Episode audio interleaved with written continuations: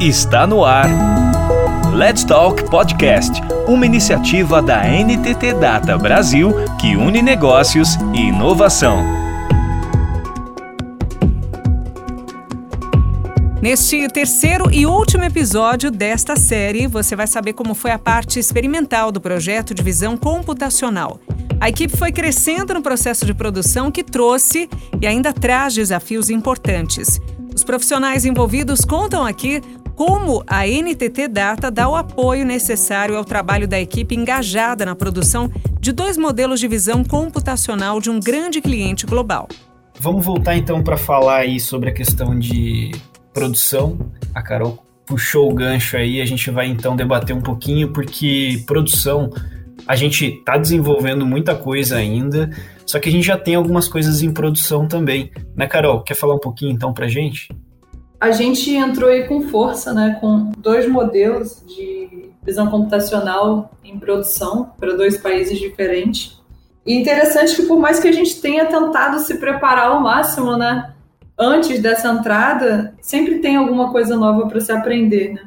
A gente tinha preparado um processo de suporte e operação aqui no nosso time para atender as demandas, montamos um gira para receber as requisições, é sempre aquela história, né? Tipo, ah, no meu computador, em, dev funcionou, em teste funcionou, mas em produção sempre, sempre dá alguma coisa, né? Então a gente deu de cara com alguns erros, né? Que deram aí, né? Teve que debugar isso tudo junto com outras equipes, né? Porque a gente também não sabia de primeira, não, tem, não tinha certeza de primeira da onde que estavam vindo esses erros. É, e foi um, um, processo bem interessante aí que eu acho que o Ibson pode até falar um pouco melhor sobre essa parte, porque teve que lidar bastante de frente com isso, né? É isso mesmo, Carol. E, e assim, só, só relembrando o contexto aqui do, do nosso podcast, né? Que a proposta era falar desse, dessa questão da, da, do machine learning, né? dos modelos computacionais aqui, lá do, do, do iníciozinho da ideia, né? Até a produção, então já está aqui no, na, praticamente nossa fala final, apesar que tem muito, teria muito mais coisas para falar, mas chegamos nessa parte final. E a produção é assim, né? É, é, eu estava pensando aqui, quando o Carol estava falando, é o dia que a gente sabe que vai chegar, mas, mas fica ali meio com receio, com medo, e quando chega parece que você não estava preparado suficientemente para aquilo, né? Na verdade, foram quatro modelos computacionais, dois em cada país, e a gente não esperava, a gente esperava que o modelo se comportasse bem, tinha algumas dúvidas, tinha até uma parte lá, quando a gente falou da questão da propaganda, né, da maneira como a gente treinou com imagens artificiais, a gente esperava ter que treinar com imagens reais no decorrer do tempo. Então, tivemos surpresas boas e ruins. Aí, falando logo das ruins, como era, era, era algo que dependia de integração, foi muito complicado. Começaram a ter alguns problemas e problemas sérios, porque a resposta que o pessoal recebia lá era failed, né? Falha.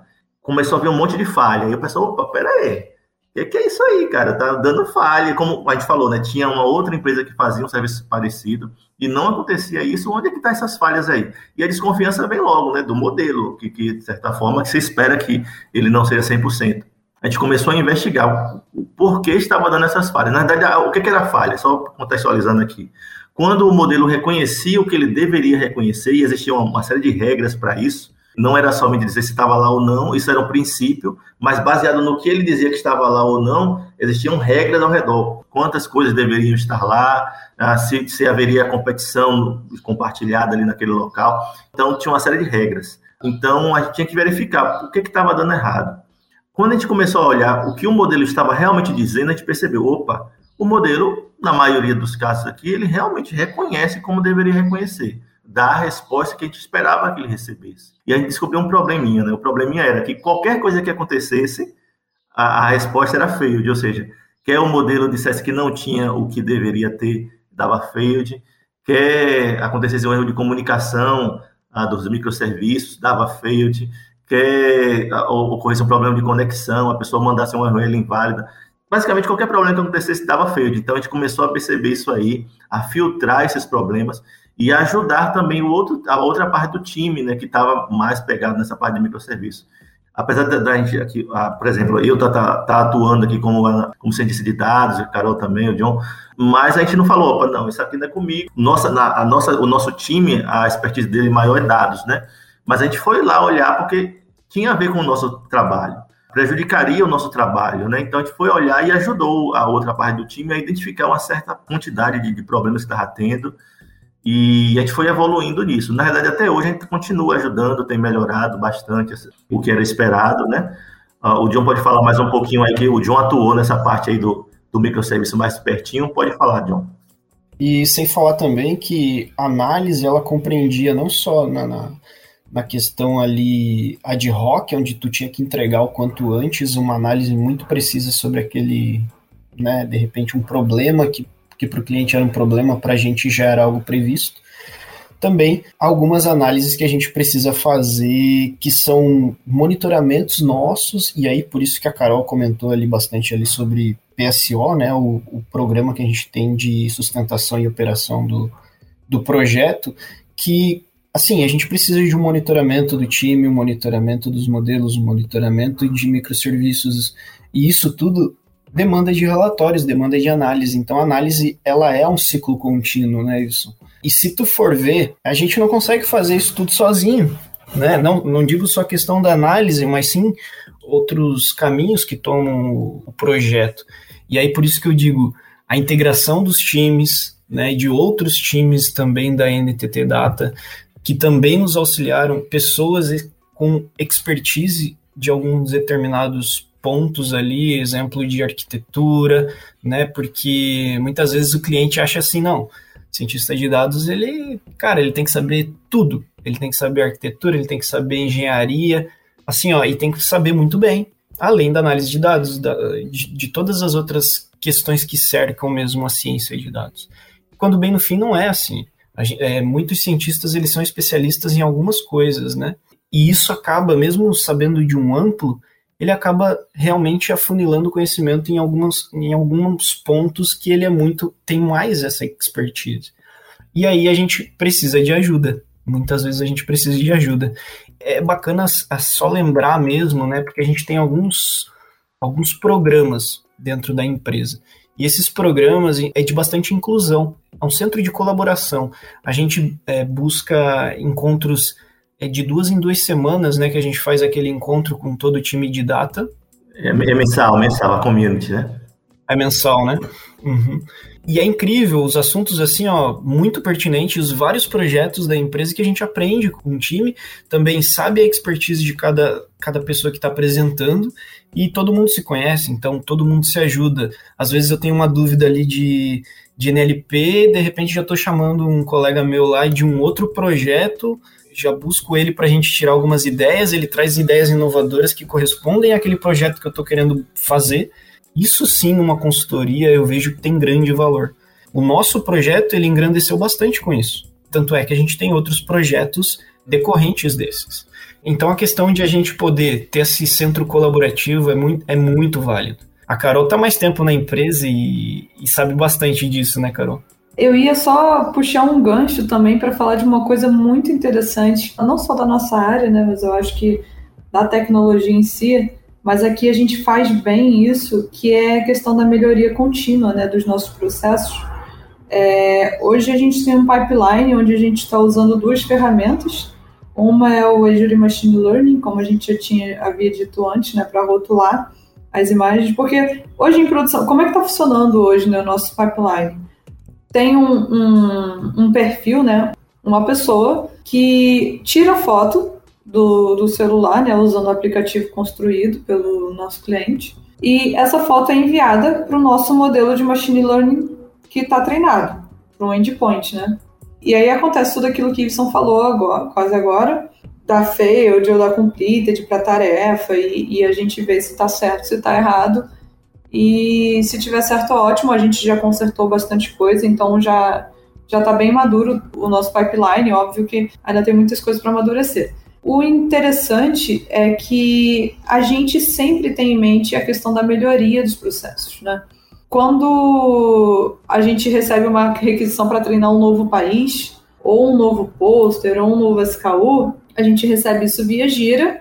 Aí, no caso de SKUs, a gente tem que colocar as imagens no armazenamento para rotular lá no Azure Machine Learning, né? E depois baixar um arquivo do Azure Machine Learning é, em formato de Coco File para importar no Custom Vision e treinar. E é, houve uma, um tempo que a gente estava até explorando um negócio interessante, quem sabe isso no futuro não vingue, é um pipeline do próprio AML. Talvez no futuro a gente não precise mais ter essa quebra de, de ferramentas, né? A gente consiga também aí só usar uma ferramenta para tudo e fazer um pipeline mais, mais maduro, não sei, né? Amadurecer mais o nosso pipeline também. É uma das, das coisas, né? Mas tem várias outras aí. É isso mesmo, né? Como, como eu falei antes, assim, tem papo para muito podcast aí, né? Mas a gente vai adiantar um pouquinho, falar as nossas palavras finais aqui. Assim, e, e Carol estava falando de melhoria contínua, com, com esses relatórios que a gente estava fazendo, a gente começava a perceber que o modelo ele falhava em algum ponto, assim, ele não era tão bom para um determinado tipo de situação. No, se tratando da questão das imagens sintéticas, o que foi que a gente fez? A gente começou a, a criar transformações que pudesse cobrir aquela, aquela, aquele gap. E aí, quando a gente rodava de novo, a gente percebia que o modelo já conseguia resolver aquela situação ali. O modelo foi melhorando, os processos foram, melhorando e nós também melhorando. Porque a gente não está pronto, né? Que está crescendo também dentro da empresa. O John falou aí das oportunidades que a gente tem. A empresa também se preocupa na melhoria contínua do funcionário. Por exemplo, agora mesmo a gente está na fase de trabalhar com Power BI. Eu nunca tinha trabalhado com Power BI, mas foi a ferramenta escolhida. E aí eu comecei a aprender. A, empresa disponibilizou oportunidade de aprendizado nessa área também. A gente também está trabalhando com Data Lake, né, da Databricks e tudo mais. E, e a gente está tendo a oportunidade de ter acesso a, a, a, por exemplo, nessas communities que, que o John falou e em outras reuniões também de dados, vem as pessoas da, da, da IBM, da Microsoft, da Databricks, palestrar para a gente sobre, sobre o que está na ponta lá do iceberg das coisas, né? E a gente vai se atualizando nisso. Então, só resumindo, assim, da, da, da minha parte, essa, a questão da produção tem sido um desafio constante. Não pararam os desafios também, e não é porque a gente entrou em produção que as coisas, a inovação parou também, essa, a empresa cresce muito. Lá atrás, Carol falou de uma POC, que a POC agora está para entrar em produção, de repente a gente marca outro, outro podcast para poder falar sobre a, o projeto agora, né? Mas é isso. E o time cresceu também. As necessidades cresceram. Recentemente, mesmo essa semana, entrou mais cinco pessoas no time para poder dar suporte a tudo isso. Mais dois países já estão é, em andamento aí. E é isso, pessoal. É, produção, machine learning, trabalhar com empresa grande, trabalhar em empresa boa, é, é desafiante e a gente, sempre vai crescendo e ajudando e, em tudo isso aí. E é isso. A oportunidade mesmo, né? a empresa em si, ela tem vários clientes grandes. Então a oportunidade vai mesmo, assim, de cada um, a oportunidade de aprendizado, porque cada um vai buscar ser inovador naquela área, ser, buscar criar algo diferente, buscar aprender algo, exemplo aí que tu comentou do, do Power BI, então, tipo, isso daí, cara, ninguém tira de você o conhecimento, né? E, e eu acho que, para mim, assim, uma grande sacada da empresa justamente é essa, que você realmente busca inovar, você busca é, com o cliente onde ambas as partes ganham, do tipo, se eu crio um projeto novo, se eu busco conhecimento, se eu cruzo informação com um colega, é, de qualquer forma, essa busca por conhecimento acaba fazendo com que a gente consiga criar projetos inovadores novos, projetos bons que agregam valor para o cliente, para a gente, para a empresa, para todo mundo. Então a NTT Data está bem é, servida de bons profissionais que trabalham com, com um grande potencial hoje no mercado, né? Pois é, pessoal. Eu acho que a gente meio que falou tudo que a gente poderia falar num resumo, né? Com certeza ainda teriam muitos detalhes. É importante lembrar também que hoje a gente não tem nenhum by the book de como colocar um, um projeto de machine learning assim em produção, né? Tudo bonitinho, não, não tem nada pronto. Foi muito legal que a gente acabou construindo isso aqui na NTT e estamos agregando valor, né, não só para NTT, cliente, para a gente mesmo. E a gente tem muita abertura para isso aqui dentro. E eu acho que é isso, os meninos também falaram tudo aí no final. Eu gostaria de deixar minhas considerações finais, meus agradecimentos a todo mundo do time, a esse podcast aqui, porque eu acho que vai, pode ajudar bastante gente. E se alguém tiver dúvida, a gente tá, não só a gente aqui, eu, John e Iveson, mas o time todo, a gente é muito solícito. É, podem procurar a gente. E é isso, pessoal. Um prazer aqui falar com vocês. Um grande beijo, um forte abraço e até o próximo. Um abração, galera. Nos procure também nas nossas redes sociais aí também e estamos juntos aí. Até a próxima. Um abração. Valeu. Tchau, tchau. Tchau, tchau. Você ouviu Let's Talk Podcast, uma iniciativa da NTT Data Brasil que une negócios e inovação. Toda semana tem novidades por aqui. Até lá!